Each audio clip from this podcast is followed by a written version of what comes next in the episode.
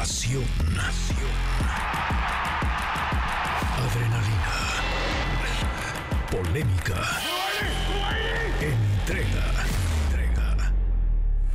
MBS Deportes con David Faitelson, Memo Schultz, André Marín y Carlos Aguilar. Cuatro personalidades. Una nueva manera de escuchar los deportes. Este es el silbatazo de salida. Comenzamos. ¿Cómo están amigos? Bienvenidos justamente a MBS Deportes, muy contentos de platicar con todos ustedes y listos para hablar de una enorme cantidad de información deportiva y de la misma manera generar opinión con ustedes y que se lleven lo más valioso, sí, el punto de conversación del deporte. Mucho que platicar, entre ello evidentemente un Xavi Hernández que hasta disculpa a Rafa Márquez y le da un voto de confianza. Pues ¿qué querían que dijera? Prácticamente dice Xavi Hernández. Ya platicaremos al respecto, tendremos también una sorpresa y un invitado especial que viene a cabina junto con David Feitelson, ya está Memo Schutz, hasta André Marín, María Cel, su servidor Carlos Aguilar, listos. Memo, ¿cómo andas? Un abrazo, saludos. ¿Cómo estás, querido Charlie? Por supuesto, al mejor equipo de deportes en la radio, como siempre, eh, un eh, privilegio. Ya decías del invitado que vamos a tener en unos instantes más para platicar largo y tendido de muchos temas, pero pues hay que hablar que hoy hay fútbol mexicano, hay doble jornada, y ya también rodó la primer cabeza del torneo, así como en el anterior, tras tres jornadas, Cruz Azul le dio las gracias a Ricardo El Tuca Ferretti, ahora fue Bravos de Juárez, que hace lo propio con Diego Mejía, que viene de perder dos partidos en eh, un lapso de cinco días, ante América y ante Atlas, solo sumó un punto de 12 posibles, y allá en Juárez no quieren pagar otra vez el, eh, digamos, el castigo por quedar en la última plaza y por ello es necesario sacar adelante. Vamos a ver si se van por un director técnico extranjero o uno mexicano. Y hablando de otros deportes, ya se definieron los colores que van a utilizar los equipos en el Super Bowl. En el caso de Kansas City, va a jugar con el jersey rojo en Las Vegas ese con el que curiosamente le ganaron a los 49 de San Francisco en el 2020 a Miami. Así que Kansas tendrá el rojo. En el caso de San Francisco será el blanco, el que usualmente utiliza de visita. Eso y más, mi querido Charlie, André, David, es él, estaremos platicando aquí en MBC Deportes. Perfecto, Memo. Y sí, bien lo dices, la jornada 4 que ya va a comenzar, Cruz Azul contra Tijuana, Mazatlán, León, Santos, Puebla, Guadalajara, Toluca, pinta un día de mucha actividad futbolística. André, te saludo con gusto. ¿Cómo estás, Carlos? ¿Cómo están todos? Memo, David, a todos un fuerte abrazo. Se llenó, bueno, se va a llenar el estadio de Guadalajara hoy. Sigue el efecto chicharito en, en, en Guadalajara, Jalisco, para un Chivas contra Toluca. Son partidos de la fecha 4 ya de Primera División. Tenemos eso, tenemos mucho que platicar con el invitado especial. Hablaremos del tema de Rafa Márquez, de lo que está sucediendo con él en Barcelona, fútbol internacional, fútbol mexicano, cayó el primer técnico. Tenemos de todo, Carlos, para compartir hoy en MBS Deportes. Eh, ¿Se acuerdan de Héctor Sanabria, quien fuera técnico El de Pumas? Capi Sanabria. El Capi Sanabria se- Lamentablemente se, nos falleció. adelantó, Sí. 75 años de edad, caramba. Le mandamos un gran abrazo a la familia, a la familia de los Pumas de la universidad, caramba. Yo tengo grandes recuerdos de, Sí. de este hombre en, en la cancha de CU. Y entregando muy buenos resultados siempre a los Pumas de la universidad. Fue asistente también de Mario Velarde, ¿no? de Mario Velarde y trabajó muy de cerca con varios técnicos en Pumas, incluso en la Copa del Mundo del 86 era de la gente cercana a Bora Milutinovic. En Y fin, trabajó con Miguel pena. Mejía Barón Y trabajó también. con Miguel mucho tiempo, sí. Sí, definitivo. Bueno, pues le mandamos un gran abrazo tras eh, su partida. Por supuesto, en el mundo del boxeo se está rumorando y quiero quisiera entregarles buenas noticias, pero lo que se rumora es que será Yermay Charlo, el hermano de Yermel, hermano gemelo, nada más que este nació antes con más tonelaje y se subiría a la categoría de las 168 para verse contra Saúl Canelo Álvarez. Y para septiembre, Tennis Crawford, uno de los considerados mejores libra por libra del mundo, con 37 años de edad, se subiría de super welter a super mediano para enfrentar a Canelo. Eh, la propuesta en lo personal no me gusta, pero ya platicaremos al respecto si es que esto detonara y se convirtiera O sea, en una noticia real. Sigue sin haber una pelea en la cual estemos convencidos del rival del Canelo. Eh, es sin haber una pelea donde no está Jaime Munguía y David Benavides. Y tendrían, Sí. que, que- tendrían que estar ellos dos. O de Perdis David Morel o Inbili, que son otros de los dos eh, importantes en la categoría de los medianos que vienen pujando justamente desde ¿Y atrás. por Pero qué bueno, de Benavides no se hace? eh? mira, yo Eh, tiene, un tiene una orden por parte del Consejo Mundial de Boxeo, es decir, es el primer retador al título. Tendrá que suceder y necesitamos hablar con Mauricio Sulaimán porque de no ser justamente David Benavides, algo tendrá que venir por parte del Consejo Mundial de Boxeo. Tiene que, tiene que pasar algo, para eso están los organismos, justamente, para darle estructura y orden al boxeo. Cuando pasan este tipo de cosas nos empezamos a dar cuenta que el negocio empieza a estar por encima del deporte, André, y creo que eso no puede pasar. Ya te entendí, Carlos, ya te entendí. Bueno, pues eso es lo que está sucediendo. Pues eh, que llegamos a tema, me llama poderosamente la atención. Ayer lo mencionábamos, André, el regreso de Arteaga que se despide del gang prácticamente. Eh, otro más es Jorge Sánchez que ya está eh, para, para regresar y estar con Cruz Azul. pero definitivamente, esa es la pregunta. ¿Por qué vuelven? Vuelven por dinero, porque los ricos y poderosos del fútbol mexicano les hacen ofrecimientos irrechazables, porque Tigres ya lo hizo con Laines, con Flores, con Pisuto, en su momento con Javier Aquino, eh, porque Rayados lo hizo con Héctor Moreno, lo hizo con Miguel Ayun, lo hizo con Tecatito Corona, ahora lo hace con Gerardo Arteaga, porque Chivas lo hizo con Eric Gutiérrez, porque Cruz Azul lo está haciendo con Jorge Sánchez. Lo que es preocupante es que están regresando más de los que se van. Sí, caramba. Y, le están dando en la torre al nivel de la selección mexicana. Y, se están quedando pocos realmente. Es decir, eh, de los eh, hablando de los que están en el AEK de Atenas, el caso de Orbelín Pineda y Pizarro, Pizarro no juega. Orbelín se avienta 75, 90 minutos, pero Pizarro no juega nada. No juega nada. ¿Qué pasa, André? ¿Qué, qué, eh, ¿Dónde está el meollo del asunto? Es decir, ¿realmente estamos en una tan de confort de quedarnos, de no arriesgar? y estamos en crisis de formación de nuevos jugadores. Si tú te das cuenta, los que debutan eh, primero que debuten y ya si debutan que tengan continuidad en primera división es algo muy complicado que se está dando en el fútbol mexicano actualmente. Estamos en un momento de crisis, crisis en el surgimiento de nuevas figuras. El, estadio, el estadio Akron de Guadalajara se llena eh, totalmente para recibir a un futbolista de 35 años cuando Chivas no ha podido eh, trabajar o tener un centro delantero de sus cualidades en tantos años que han pasado. En fin, es, es una grave eh, situación la que está atravesando el fútbol mexicano en cuanto al surgimiento de nuevas figuras, de nuevos futbolistas. Sí, completamente de acuerdo. Memo, cayendo a tema de entrada, haciendo un preámbulo eh, de lo que será nuestro invitado especial, eh, ¿qué, piensas en torno a este? pues antes eran, si no legiones, sí, una cantidad importante de jugadores que después de un mundial partían. Ahora ni siquiera eso. Totalmente de acuerdo y de hecho nuestro invitado va a poder hablar sobre esta situación en particular porque él estuvo en este caso, eh, pero, pero sí, estás hablando de que la temporada anterior hubo 20 mexicanos en las ligas más importantes del viejo continente y ahora con toda esta repatriación solamente quedan 8.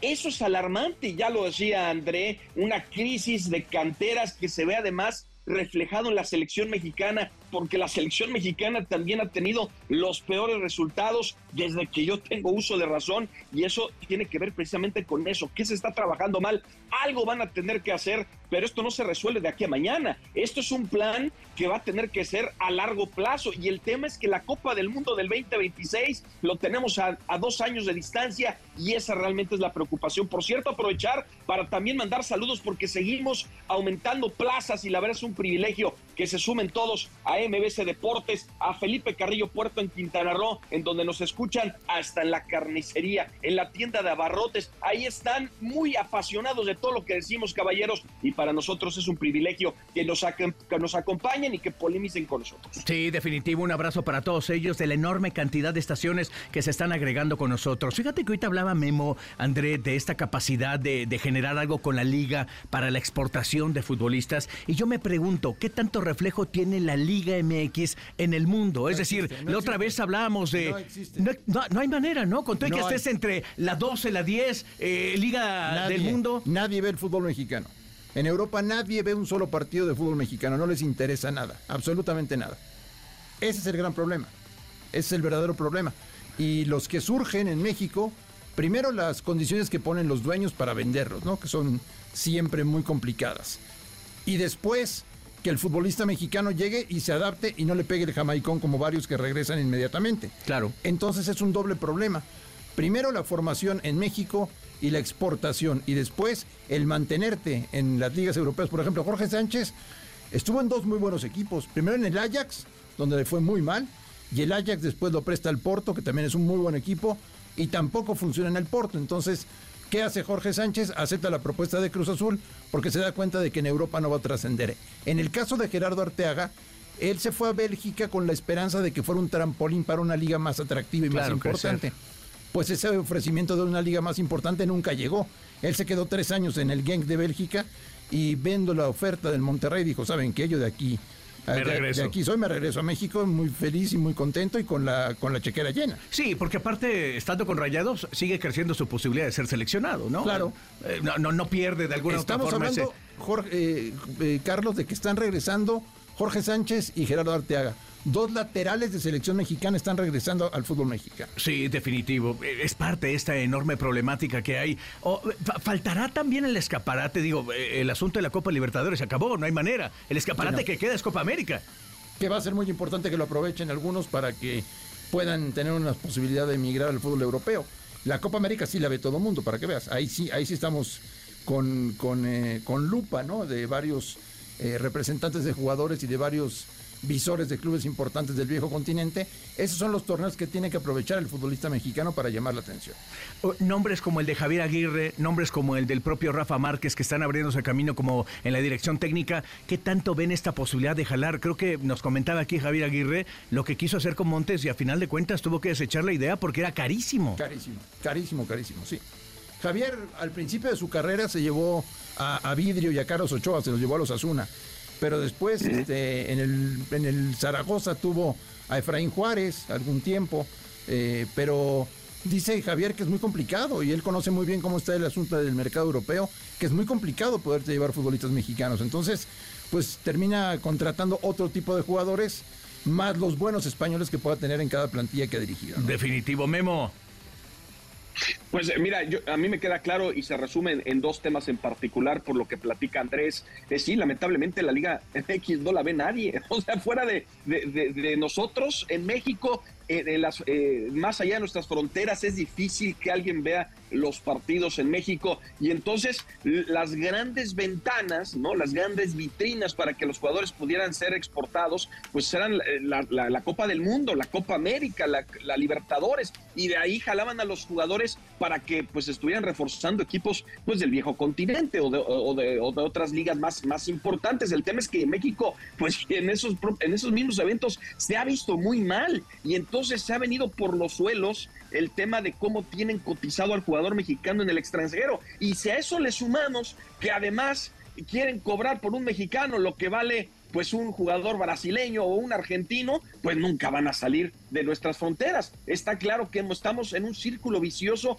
en donde lamentablemente no vemos salida el día de hoy. Realmente los que terminan siendo o estableciéndose son los garbanzos de libra, son los que tienen esa mentalidad de brillar, como hemos hablado de algunos. En el caso de Memo Ochoa, ¿ustedes creen que Memo Ochoa no podría ganar una millonada aquí en México? Él prefirió irse al Salernitana, donde Lo, lo, atacan todo el tiempo, pero él podría estar aquí asegurando el futuro de sus cinco descendencias que vengan más adelante, pero tiene que ver con mentalidad y querer destacar. Y eso, lamentablemente, André Carlos, el día de hoy al jugador mexicano no lo está buscando. Ese es un buen ejemplo que acaba de poner este Memo. Memo, el tema de Guillermo Ochoa eh, le ha peleado, ¿eh? Y ha estado en diferentes países y diferentes. Y hoy la está sufriendo. La está sufriendo, casi siempre en equipos que tienen problemas de descenso. Eh, y la verdad es que pocos como Guillermo Ochoa para aferrarse a un sueño de jugar en el fútbol europeo muy pocos como él. ¿eh? Sí, y la forma en cómo fue recibido, porque realmente le dan una oportunidad porque se lesiona el arquero titular, medio me lo y después se gana justamente la titularidad. Bueno, pues dejamos ahí un poco el tema. Seguimos evidentemente esperando al señor Faitelson, seguramente viene por la sombrita, ya no de tardar. Eh, tápate bien, mi David, aquí, aquí venimos. Y bueno, eh, hablemos justamente ahora con, eh, ¿sí? Un exárbitro. ¿Qué onda con el VAR y más con la decisión de repetir un partido y también el VAR aquí en nuestro país? Para eso le damos un abrazo y saludamos con gusto a Felipe Ramorrizo. ¿Cómo estás? Exárbitro, por supuesto. Felipe, ¿cómo estás? Abrazo. Saludos, ¿cómo están todos? Buenas tardes gracias por llamar. Oye, pues aquí eh, preguntándote, eh, esta herramienta del bar que sigue siendo y estando en el ojo del huracán, una herramienta que tendría que ser utilizada justamente para, para darnos una, un, un, horizonte más de justicia dentro del fútbol, pero ¿cómo, cómo ves a, pasando ya la fecha 3, estando justamente en esta, cómo determinas que, que ha sido la actitud de los árbitros y el desempeño del bar? Mira, el gran problema de, México es que no se está utilizando adecuadamente. Hay intervenciones que el VAR no debe de hacer. Hay gente que no debe de estar en el VAR, gente con, escasa eh, experiencia. Y eso es lo que ha ocasionado, agregando también la, capacidad, la, instrucción y la capacitación, que la verdad está, está mal en el arbitraje mexicano. Entonces, no pueden dar resultado mientras no se, tomen medidas de mejorar la capacitación y la instrucción en el arbitraje mexicano. No es nada más en el arbitraje, es en todo el mundo. Todo el mundo el bar está de cabeza. Completamente. Felipe, te mando un abrazo. ¿Cómo estás? Eh, ¿Qué pasó, Andrés? Bien sabido que el fútbol mexicano está en crisis, Felipe. Eh, ¿El arbitraje mexicano también está en crisis? Sí, no, y no ahorita, ya tiene tiempo. Yo, la verdad, eh, siempre pensé que con la llegada de Arturo esto iba a mejorar no mejoró, eh, la verdad, y lo he dicho, no ahorita, lo he dicho desde que él estaba. Y con la llegada de Armando, creo que en lugar de mejorar, empeoró. Desgraciadamente, no tiene a las personas adecuadas a su alrededor, eh, se ha rodeado de gente que no, no está por mejorar el arbitraje y se ha caído en un vicio total, ¿no? De designar a sus amigos, de designar a los, a los más allegados y de repente pues ves gente que, que, no aparece y que no está y que no sale ni en el bar y que no sale ni arbitrando, ¿no? Entonces eh, los equipos meten a los mejores jugadores que tienen y creo que el arbitraje no lo está haciendo en este momento y por eso hay en esas tres jornadas ha habido cualquier cantidad de errores tanto de los árbitros como del bar. ¿Te, ¿Te, gusta esta modalidad de que por un micrófono expliquen lo que están haciendo en la toma de decisiones o no te gusta? No, la verdad no, no, no me gusta no porque te gusta con la pura repetición vemos qué pasó, o con la misma jugada, cuando está la jugada, sabemos lo que pasó. Digo, explicar que sancionan un penal porque el 4 cometió una falta que no vio, que no vio el árbitro a pesar de estar de frente, porque ese es un gran problema del arbitraje, que los árbitros están de frente y ya no se quieren hacer responsables de nada. Entonces, ¿qué pasa? Pues le dejan todo al VAR y que el VAR solucione, ¿no? Yo la verdad no, no le veo ningún beneficio el que estén explicando qué es lo que van a hacer. De los, de los jóvenes que han surgido, que normalmente pitan las primeras jornadas de cada campeonato, ¿alguno o algunos en los que podamos fijarnos, Felipe, que valgan la pena? Sí, por ahí hay, hay varios, y hay varios que valen la pena, la verdad. El problema es que los están acostumbrando a ser dependientes del bar, en lugar de que, de que se hagan responsables de tomar las decisiones dentro de la cancha. Y ese ya es un vicio que viene desde los árbitros de arriba, los, los estelares, hasta abajo. Entonces, mientras no los hagan responsables, que mejoren en la calidad del arbitraje, hoy el arbitraje mexicano depende del VAR. Esa es la verdad, y el VAR se está convirtiendo en la figura de los partidos. Sin duda, Memo. Eh, Felipe, te mando, te mando un fuerte abrazo. Sin duda, siempre cuando hay una percepción, una situación subjetiva, no eh, va a existir polémica. Obviamente, por eso se instala el tema del VAR para tratar de quitar algunos cuestionamientos, pero, pero pues luego nos deja con más dudas y más en, México, ¿no? Donde eh, jornada tras jornada, pues hay muchas cosas que se van contradiciendo. ¿Qué harías tú para que el VAR realmente se convierta en una herramienta efectiva? ¿Sería erradicarlo, cambiar otra tecnología? ¿Qué harías tú para que esto ya se termine? Mira, primero hay que seleccionar a gente muy capaz para que lo haga, porque en este momento hay gente que no cumple con los protocolos que te exige el VAR. O sea, gente que tiene tres partidos en Liga MX, que no tiene todavía la experiencia, o gente que ni siquiera ha debutado en Liga MX. Entonces, Primero hay que hacer una selección muy especial de la gente que opera el bar, buscar, buscar exárbitros, buscar eh, gente que dirigió en Liga MX, que esté ahí y que ayude. ¿sí? Digo, no sé si quieran ir al bar, pero creo que ese es el primer paso, seleccionar a la gente que opera el bar y luego instruirlos y capacitarlos de lo que en verdad pueden intervenir, porque hoy ya cualquier cosa quieren intervenir y no, no, no, hay cosas que son responsabilidad del árbitro y que se ha dejado en manos del VAR. Entonces, así no se puede trabajar. Tienen que dar un cambio, sobre todo en la gente que opera y en la capacitación y la instrucción que están recibiendo. Felipe, algún día, algún día te van a llamar y te van a buscar de la federación para tomar el puesto. ¿Te ilusiona? ¿No tienes ganas? ¿Sí tienes ganas? ¿Estás muy contento en los medios? Este, ¿Qué va a pasar contigo? Mira, yo estoy muy contento acá. Digo, no digo que no, gustaría aportar toda la experiencia que tuve en los 16 años que estuve de árbitro, lo que me he preparado, siguiendo actualizándome, siguiendo eh, a los árbitros sobre todo, porque sé eh, qué es lo que hay que hacer, ¿sí? Digo, si algún día me llaman y eso, pues veremos qué, qué, bajo qué condiciones y qué es lo que lo que quieren, ¿no? Pero sí hay que hay que dar un cambio radical para que mejore.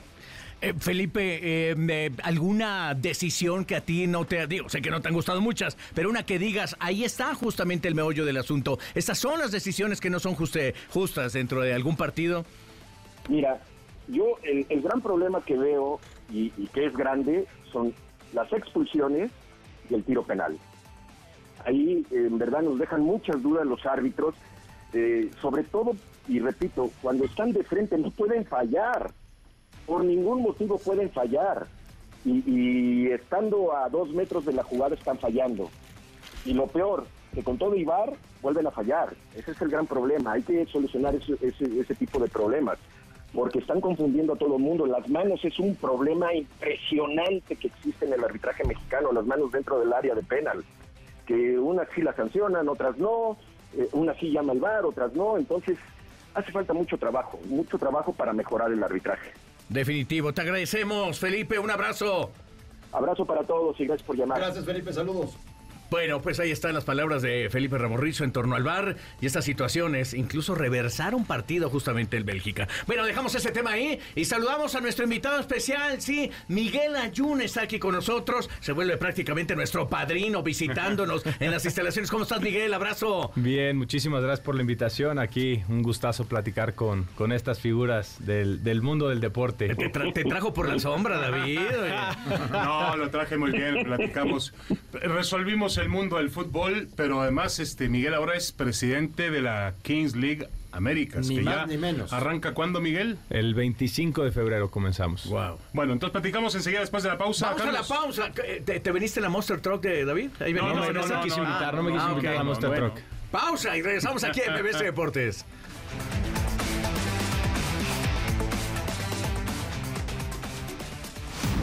MBS Deportes, síguenos en todas nuestras redes sociales. Haremos una pausa. En un momento continuamos. David Faitelson, André Marín, Memo Schutz y Carlos Aguilar están de regreso. MBS Deportes. En Deportes. Bueno, pues estamos de vuelta a través de MBS Deportes y agradecer justamente porque eh, la forma de recibir a Miguel Ayun es con un pan de Acámbaro, Guanajuato. Agradecemos a Gualberto Giovanni y Sevín Ramírez. Tú lo pediste, David, ya te llenaron de No, pan. no, no, maravilloso, maravilloso. Ya los llegó, de nata. Mi- los de nata, este que es este Mi car- volcán de Acámbaro. Maravilloso. Como Mi para hacerte mi- una tortita. Mi, cardiólogo va a estar feliz. por Feliz la Mi nutriólogo también. Pero bueno, tenemos Y el hoy. también. Eh, exactamente. Estamos hoy muy contentos porque tenemos a Miguel Ayun, ya lo habíamos anunciado. Miguel, gracias otra vez por estar con nosotros. Eh, Miguel, yo te preguntaría. ¿Ya te acostumbraste a no ser más futbolista profesional? ¿O saliendo de tu casa te has confundido y digo, Voy para- hacia Cuapa Voy para Guapa. y no voy para allá? Eh, yo creo que todavía no me cae el 20. Yo creo que tendría que pasar un par de mesecitos para entender que ya es un hecho, que no hay manera de volver a, a entrenar. Todavía el periodo que llevo se podría confundir con un periodo de vacaciones. Hasta eso estoy bastante entretenido, pero quiero ver qué pasa y cuál es mi sentir después de ya al menos unos 3, 4 meses. Miguel, eh, ¿te debió el fútbol? ¿Le debiste el fútbol? ¿Quedaste a mano? Nada, pleno con el fútbol. Yo creo que ninguna parte quedó en deuda con nadie. En mi caso, ¿qué más le podía haber pedido al fútbol? Terminé mi Nada. carrera siendo campeón del club más grande de México y del equipo de mis amores. Eso para Ey, mí. Chicharito dijo otra cosa el sábado. Ah, bueno, Chicharito tendrá su corazón eh, rojiblanco y lo respeto, lo quiero mucho a mi hermano, pero Oye, pero te habrá invitado a. Supongo que sí, no me pero. invitó.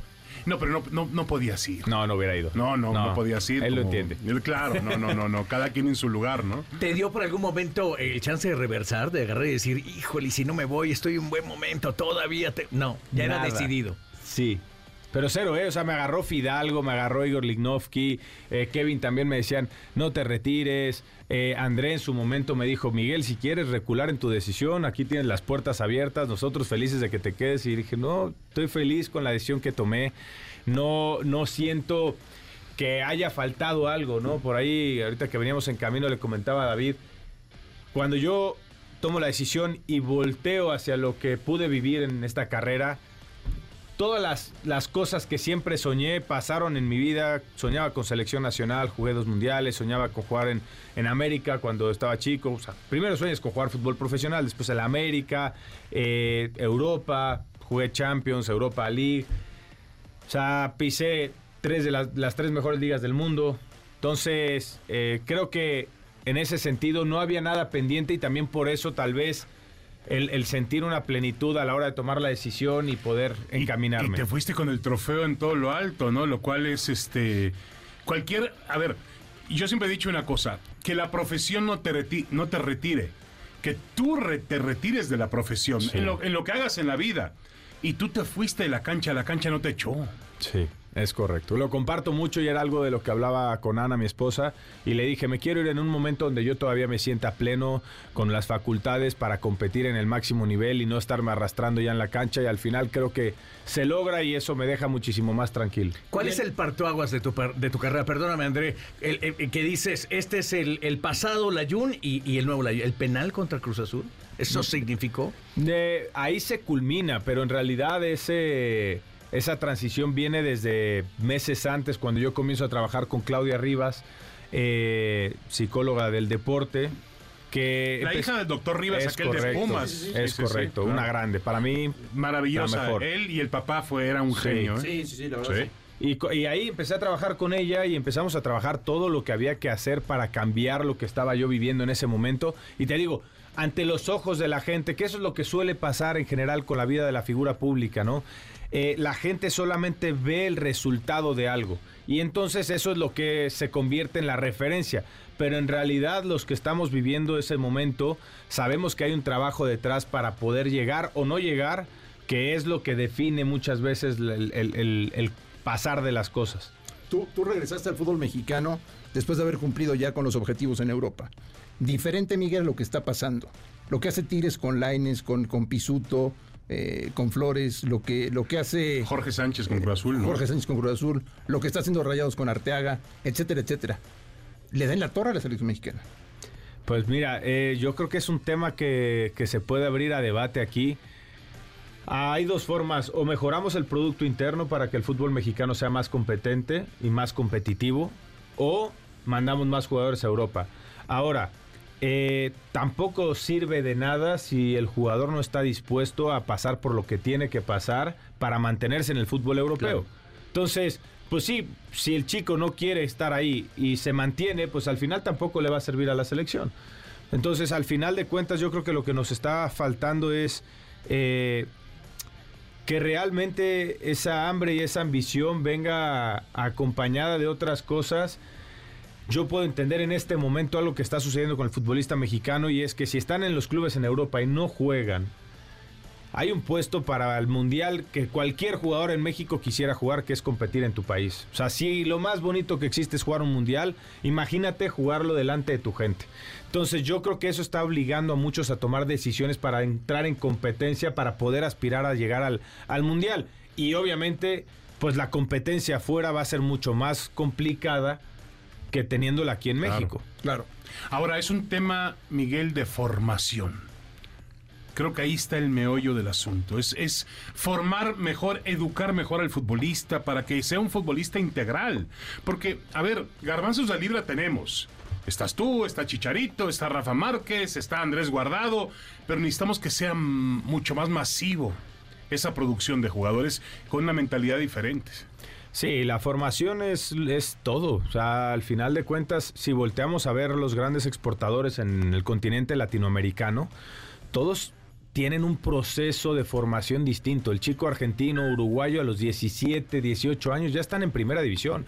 Ya son jugadores que marcan eh, cosas importantes en sus, en sus ligas y que los están formando para ser futbolistas profesionales. Y en Europa ni te cuento, en Europa yo veía a los chicos de 8 o 9 años que no están ni siquiera en las academias de Sevilla, Villarreal, Barcelona, Athletic Bilbao. O sea, te hablo de los que están en, en las comunidades, en los pueblos, tienen sus presentaciones. Los niños crecen con una educación y una cultura de alimentarse bien, descansar bien, entrenar bien. Los que los entrenan tienen un tema eh, mucho mejor en cuanto a preparación y no quiero demeritar a nadie, pero están formando jugadores profesionales, como bien dices, en todos los aspectos, no nada más para que en la cancha rindan, sino para que de acá arriba estén preparados para los retos que vienen, que emocionalmente sean bastante maduros. Entonces, sí creo que México tiene una posibilidad importante de mejora en, la parte de, la formación. ¿No tiene que, ver con el hambre un poco? El hambre eh, de cada uno de los, que, de los que buscan sacrificar algo para meterse, para hacer. Tú marcaste una diferencia. Te existe quedar ya, buscaste, buscaste esta posibilidad siempre pero, Pero mira, venía platicando con Miguel, qué buena pregunta, Carlos. Venía platicando con Miguel. Hay hambres diferentes. Sí. Miguel, por ejemplo, Miguel viene de una familia donde no veía el fútbol como una posibilidad de una vida mejor. Digo, mm, pienso eso, conozco a tu papá y conozco tu desarrollo, pero tenías hambre de gloria. Exacto. Lo tuyo era un sueño. Sin duda. Habrá chicos que tengan otro tipo de hambre. Sí, pero Mira, si hay algún jugador o algún joven que aspira a ser futbolista profesional, eh, hablando de esa hambre que tú mencionas, lo único que les puedo decir es, si van por la gloria, créanme que la panza va a estar muchísimo más satisfecha que si se conforman con los primeros pesos que vean. O sea, hasta en eso, hasta en eso es importante entender eh, todo es una repercusión. Tienes, tienes hambre económica o hambre literal de poner un plato de comida vasto en tu casa si tú logras la gloria, no vas a poner uno, vas a poner 10 platos y vas a poderte alimentar tú, tu mujer, tus hijos, tus papás, tus primos. Entonces, todo repercute en más. Creo que más bien es, ya no sé si es hambre o conformismo. Esa sería mi gran pregunta. Pero Miguel, por ejemplo, un chico joven que llega y gana su primer dinero como profesional. Lo invierte en un coche. De acuerdo, André. Ya empezaron mal las cosas. de acuerdo, de acuerdo, de acuerdo. O va o le venden lo que le venden a todos los jugadores afuera del club, ¿no? Que ya sabes que aparece con muchos vendedores. Pero Miguel, ese jugador luego se desvirtúa. Si no está preparado para la posición que tiene, primero es famoso.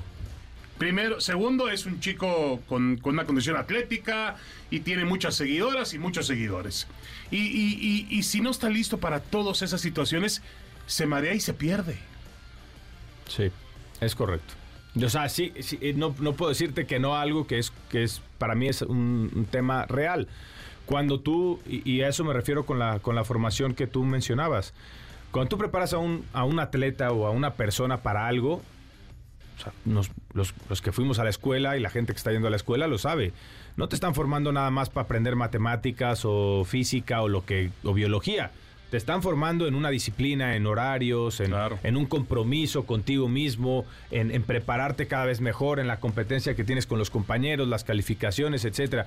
Entonces, ¿cuáles son las características que tiene que tener un jugador de fútbol? Pues bueno, para mí deberías saber hablar delante de una cámara porque tienes que convivir con los medios de comunicación, es entretenimiento y es tu manera de hablar con la gente. Es tu personalidad. olvídate, no estás hablando con, con la persona. O sea, yo estoy platicando con ustedes, pero le estoy hablando a la gente. Entonces, eso lo tiene que entender y lo tiene que razonar el futbolista. Después, tiene que entender la parte de una inteligencia emocional acompañado de trabajo psicológico y todo, porque pasas por momentos que normalmente un joven de 16 a 20 años no pasaría normalmente. Estrés, etcétera. Y luego viene la parte económica, que tampoco descarto que dentro de la, de la preparación debería existir. Imagínate qué bonito sería que, que preparen a los jugadores para que en vez de comprarse un coche, salgan e inviertan. Y que entiendan que, por ejemplo, hoy los CETES, por la inflación y por todo lo que está sucediendo en la economía, pues te puede dar una tasa de rendimiento de entre un 10 y medio y un 12% al año. Y que entonces si metes un millón de pesos ahí, tienes 110 mil pesos al final del año extras. ¿No? Y que entonces se preparen para, ah, ok, mira, la, calidad de vida que yo quiero tener eh, me representa a 50 mil pesos mensuales o a 100 mil pesos mensuales ah, bueno, ¿cómo invierto para generar fuera del fútbol 100 mil pesos mensuales y no tener que preocuparme después por qué hacer? Todo ese tipo de cosas que sí involucran al, atleta de alto rendimiento, para mí deberían estar involucrados en la formación de los futbolistas. Soy un convencido de que si tuviéramos más layunes en el fútbol mexicano, seríamos mejores. Eh, Miguel, ¿el fútbol mexicano tocó fondo en Qatar? Yo creo que si no todavía no tocamos si no despertamos todavía puede irse más abajo. ¿Más? Sí. Claro, yo te encargo, eh, ¿ya nos quedamos fuera de alguna, de alguna Copa del Mundo en los últimos años? Casi. Casi, pero no quedamos fuera. No, no quedamos. todavía podemos quedar fuera de alguna eliminatoria. Si no cambiamos las cosas en el próximo, en el próximo ciclo mundialista pasado el 2026, si no cambiamos algo y seguimos con la tendencia, podemos poner en peligro, porque no, no solamente es lo que se hace o se deja de hacer en México, es lo que están haciendo las selecciones con las cuales competimos. Jamaica te manda jugadores a la Championship, a Inglaterra, están preparados físicamente, son unos Bueno, portentos. Estados Unidos es Lo de Estados Unidos es increíble. increíble. Canadá. Canadá lo está haciendo. Miguel, se, se perdió un poquito ese carácter del jugador que, que empuje, que vaya con selección. De repente los ves perdidos en la cancha. Bueno, tú seguramente con la autoridad de haber jugado dos mundiales te das cuenta de eso. No, yo no creo tener ninguna autoridad para, para hablar eh, bien o mal de los compañeros. Si lo hago es porque pienso en, en ese, en, en ese sentido, ¿no? Pero Claro. yo no creo que se haya perdido esa parte. Yo lo que sí creo es, estamos, te digo, no, no, no estamos teniendo una, y no hablo de camadas, pero como pareciera desde afuera que no se logra embalar en una racha positiva la selección y lo platicaba un poco con David. Yo creo que todos los que estamos involucrados en el mundo del fútbol estamos cooperando para que el fútbol mexicano no avance al ritmo que está avanzando el fútbol mundial. Esa es mi perspectiva. Responsabilidad de jugadores, de dueños de medios de comunicación, de, los formadores, de los dueños de los clubes. O sea, yo creo que todos los que estamos involucrados, de alguna forma, no hemos hecho lo suficiente en beneficio del fútbol mexicano. Eh, perdón, André, está Memo Schutz también con nosotros. Memo, adelante, Memo. No te escondas. Ah, No, no, no, para nada. Aquí en Miami los invito. Ah, no, ah, ah, Ah, no, sí. Bueno, gracias, Memo. Ah, no, bueno. Oh, oigan, oigan, pues uno, uno tiene que hacer el trabajo sucio para transmitir por primera vez la historia del Super Bowl en Univisión, acá en tu DN. Y Miguel, yo nomás te quiero preguntar algo que, que además, pues tú ahora en tu posición en eh, este gran mercado de la Kings League, pues queda, queda claro que ¿Existe algún tipo de crisis en los deportes como los conocemos y en el fútbol, pensando en que las nuevas generaciones, la manera en la que consuman entretenimiento y también consuman deporte está en constante movimiento? Que eso les llegó a pensar, ¿sabes qué? La Kings League, ¿sabes qué? Los torneos de esta forma en el básquetbol, en el fútbol americano. ¿Tú crees realmente que existe una crisis en el fútbol y se está buscando otra manera de reactivar estas nuevas generaciones? Sí, definitivamente. O sea, Memo, si te soy sincero, yo tengo tres niños que los tres les encanta y si estoy en la casa quieren jugar fútbol conmigo, pero no los puedo sentar a ver fútbol. No, no resulta atractivo el producto visualmente y, no hablo de, de algo que me contaron, lo vivo yo en carne propia. Algo tiene que estar pasando y no estamos entendiendo. Los niños están creciendo con smartphones. O sea, ya antes el smartphone era solamente para una clase socioeconómica. Hoy con las miles posibilidades que existen en el mercado, se abren posibilidades para que muchísimos más niños y jóvenes estén creciendo con esta tecnología, con el tema de las tablets. Entonces, todo instantáneo, ¿no? O sea, el tema, el e-commerce. Tú- antes tenías que pues, pararte y esperar y hacer fila para comprar algo. Hoy te, te desesperas, te metes a cualquier aplicación, pides, te llega a tu casa. Eh, todo esto está acelerando a los niños, tienen una intolerancia a, la, a la- espera de las cosas. Y creo que sí ha habido un tema donde no se ha terminado de actualizar el deporte tradicional y creo que sería interesante que empiecen a analizar. Porque claro, los que somos puritanos y hablamos del, del fútbol como deporte tradicional, porque insisto, la Kings League es un producto aparte, no, nosotros no competimos con el fútbol, eh, que sí de alguna forma entendamos que nosotros, pues sí, ya nuestra etapa de consumir y de crecer yendo al estadio y todo ya se acabó, ahora son las nuevas generaciones, porque si no, ¿a quién le va a hablar el fútbol en 10 años? Pero Miguel, tú dices que no van a competir. A ver un momentito. Ya, ya una- es un espectáculo. El fútbol Eh, sí. intenta hacer un espectáculo. Te decía, hay una cifra que realmente es alarmante. En los partidos de selección mexicana, de 90 minutos, 37 tienen la atención, solamente 37 minutos la atención de los aficionados.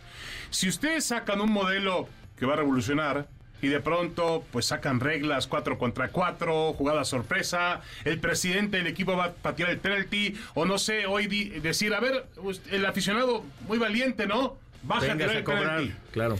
Ese tipo de cosas pueden generar que el fútbol convencional o tradicional también cambie. Porque sería interesante. El otro día me preguntó alguien, creo que fue después de la final, si no me equivoco, ahí en la cancha del Estadio Azteca, me decían, ¿alguna regla que tú implementarías de la Kings? Y le digo, a ver, no tiene que ver con si es de la Kings o no, le digo, pero por ejemplo, el tema de los cambios, ¿no? De O acuerdo. sea, tienes cinco cambios, perfecto. ¿Qué pasa a un equipo, por ejemplo, que tiene eh, un jugador menos, lo expulsan al minuto 20 o Se al acabó. 30?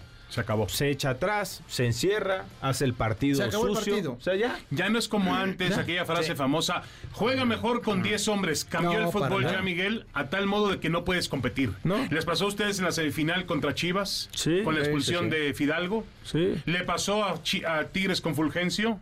Sí, claro. Entonces, tú imagínate, por ejemplo, si tuvieras cambios ilimitados. Tienes, el jugador va a regresar a los 10 minutos. Te estoy hablando una tontería. El expulsado va a hacer cumplir una sanción de X tiempo. Entonces, el equipo, lo- el equipo que tiene uno más, dice, ah, saco un defensa, meto un medio más, saco un, Claro, un claro. volante de características más defensivas para meter un delantero más. Juego con este esquema porque sé que después, cuando vuelva el onceavo jugador, yo voy a poder reorganizar mi equipo porque tengo cambios ilimitados. Y el equipo rival pues intentará compensar de alguna forma con jugadores de características más defensivas. Entonces, son cositas que digo, ah, güey, pues igual y no está tan descabellado. No, no. o la no. interacción con la gente, ¿no? Que No, la bueno, gente eso- decida, eso es- eso sería es- ideal. es- O sea, es- entonces, es lo Miguel, mejor, Bueno, ¿no? pero, pero Entonces- oye, Carlos, es- es- Sí, la la interacción inter- con la gente a las No. de la International Board les da un infarto. Por eso, pero, pero si de repente la gente es la que escoge quién puede entrar, pues se vuelve espectacular. No, yo creo que lo de los cambios sí me parece que es un asunto que además, eh, por la cuestión física de que hoy se le exige tanto al futbolista, tantos torneos, tantos partidos, selección, pues dejar los cambios en libertad sería algo elemental y como dice Miguel, copiar cosas en el... Yo me acuerdo mi hija jugaba waterpolo, bueno, siempre estaba suspendida, pero se pasaba cinco minutos en el cajón de suspensión, el otro equipo cambiaba, echaba el equipo para adelante para tratar de aprovechar y se volvía un espectáculo interesante. Claro. André.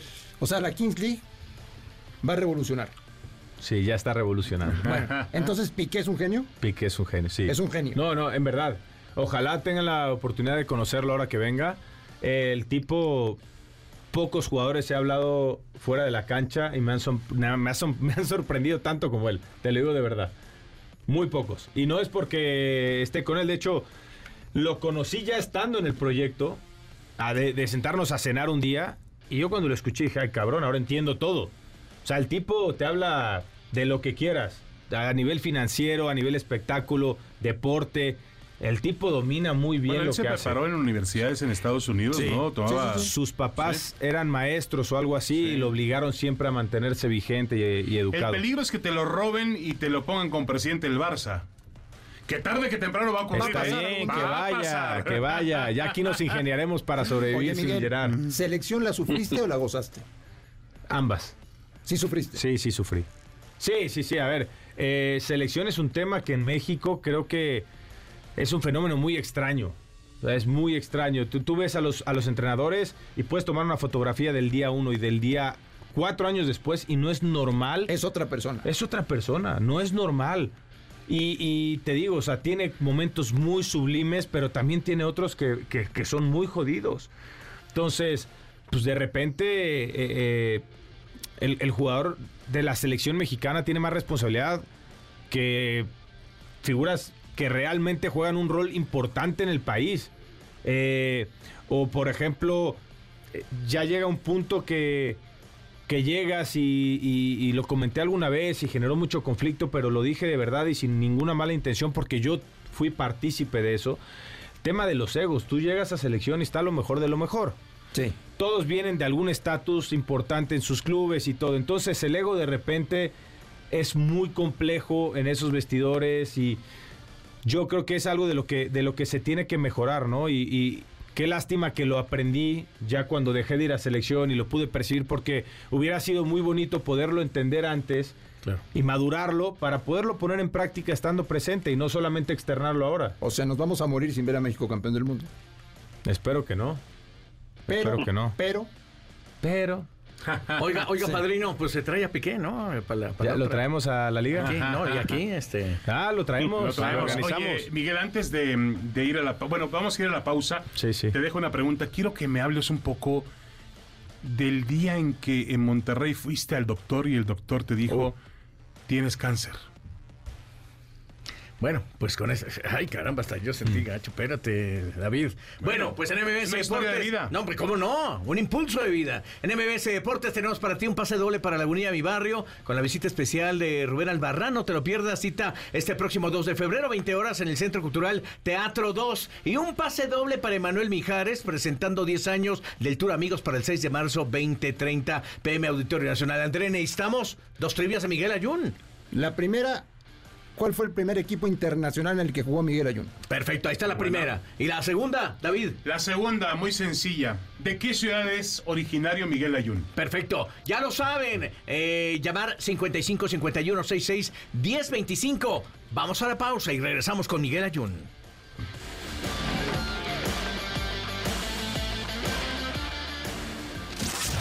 Estás escuchando MBS Deportes. En un momento continuamos. David Faitelson, André Marín, Memo Schutz y Carlos Aguilar están de regreso. MBS Deportes. En Deportes. De vuelta a través de MBS Deportes y David nos dejó con una pregunta No, bueno. que en lo personal eh, sientes que se te arruga el corazón, Miguel. Caramba, cuéntanos esa parte. ¿Qué pasó, Miguel? Eh, bueno, en- estábamos en, en Monterrey y previo a la Copa Oro del 2019, eh, hablo con... ¿2019? Sí, 2019. Hablo con, con Ana para este, ver temas de los pocos días de vacaciones, etcétera. Acaba de pasar, hacía no mucho lo de Iker Casillas, tema del infarto.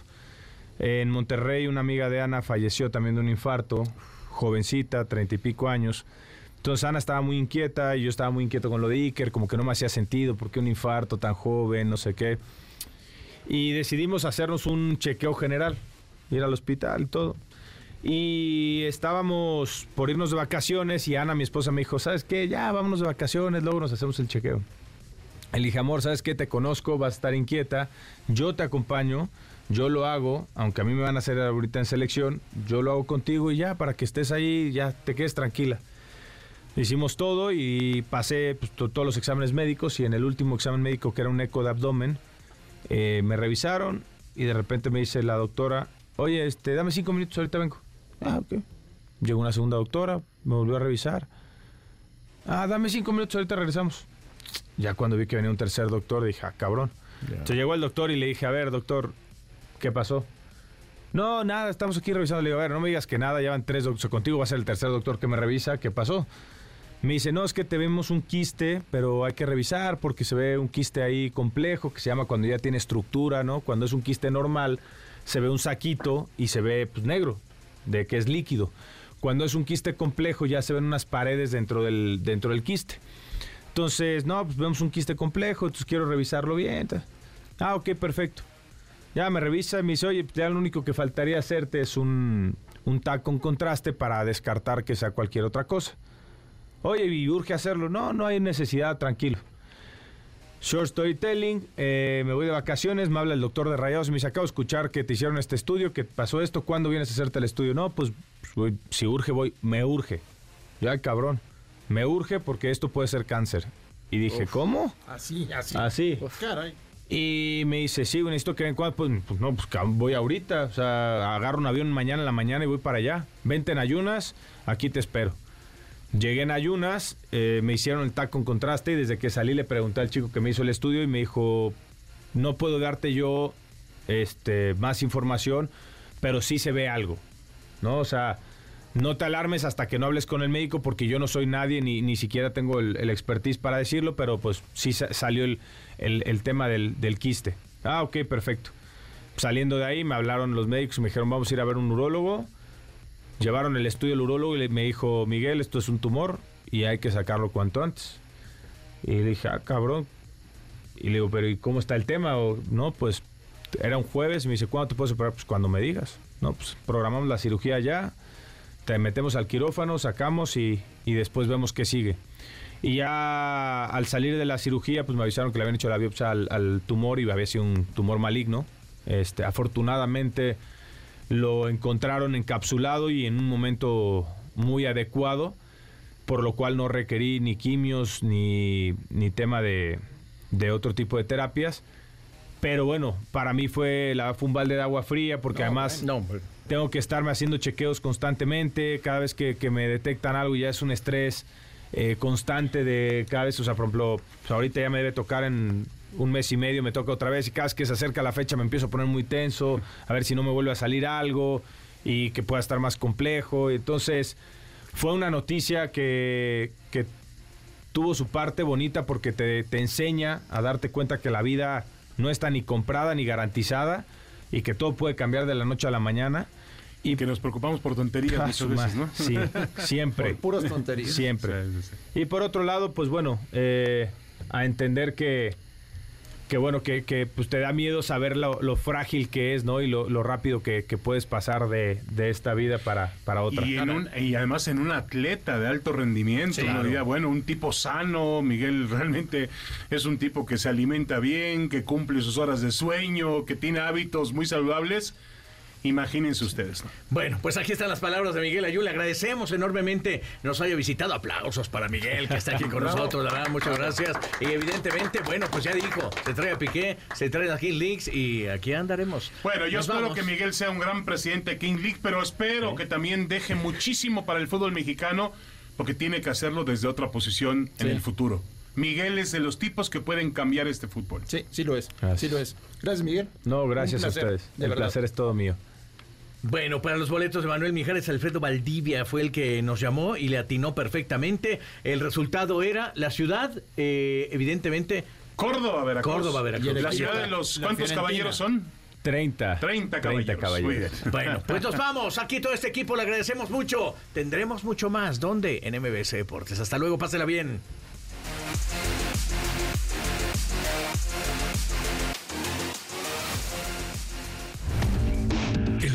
Suena el silbatazo final. Por hoy, hoy terminamos, terminamos. Te esperamos en la siguiente jugada. Síguenos en todas nuestras redes sociales. MVS Deportes.